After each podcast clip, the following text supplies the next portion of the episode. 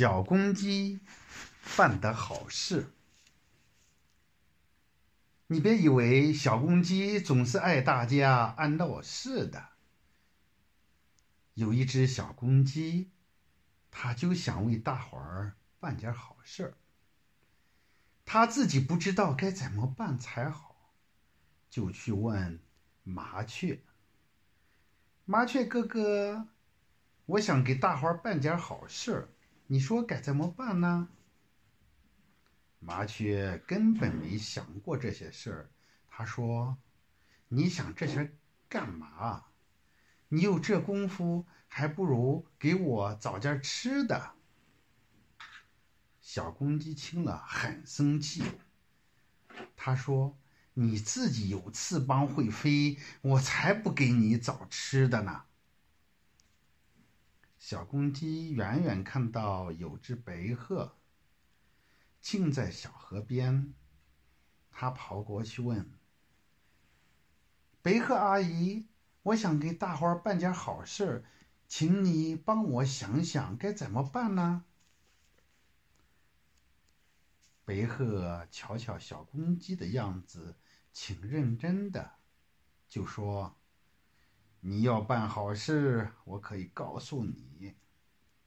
不过呢，你要做到三点：第一，你要不怕艰苦；第二点呢，办了好事，要不让别人知道；第三呢，你要永远的办好事，不办坏事儿。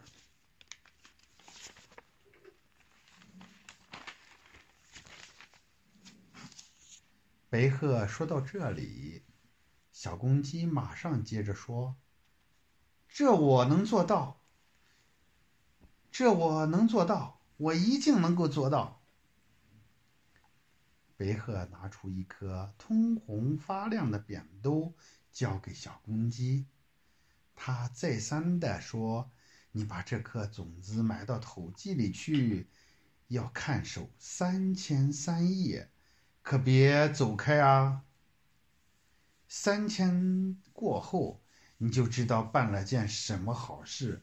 往后你还要办好事，这能办到吗？我能办到。白鹤拍拍翅膀就飞起来，说：“小公鸡，我相信你，快去办好事吧。”小公鸡接过这颗宝贵的扁豆种子，怕给馋嘴的麻雀抢去，紧紧地搂在怀里。他想，该种到哪儿好呢？他在村子里跑了一圈一圈，决定种到五保户王奶奶的院子里。王奶奶家里只有她一口人，眼睛又瞎了。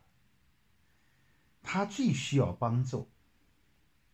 小公鸡悄悄地走进王奶奶的院子，刨了一个坑，把扁豆种子埋在里面，盖上土，又浇上水，就在那里看守着。它太饿了。在身边找个虫子吃，太渴了；在院子小小的潭里喝点水。三天过去了，祭祀日祭祀天一清早，天还没有大亮，小公鸡见到这个扁豆种子长出来了。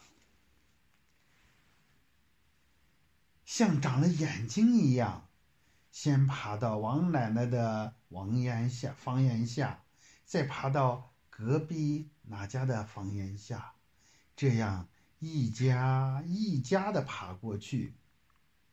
等村子里的人们起来，只见家家户户的房檐下都爬满了扁豆藤，在密密层层的绿叶子中间。钻出数不清的红里加白的扁豆花，像挂灯结彩，好看极了。全村子的人，你问我，我问你，都不知道是谁种的。后来知道这棵扁豆藤长在王奶奶的家里，问王奶奶，她也不知道。小公鸡想，别和阿姨说的第三件还没有做到。王奶奶眼睛瞎了，白天黑夜的分不清。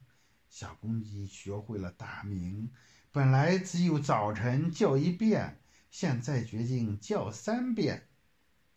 让王奶奶分得清，那是早晨，那是中午，那是夜晚。后来他天天的叫三遍，一千也没有轻过。王奶奶挺喜欢这只小公鸡，想抓把白米喂它，可是这小公鸡叫过后就跑开了。秋千到了。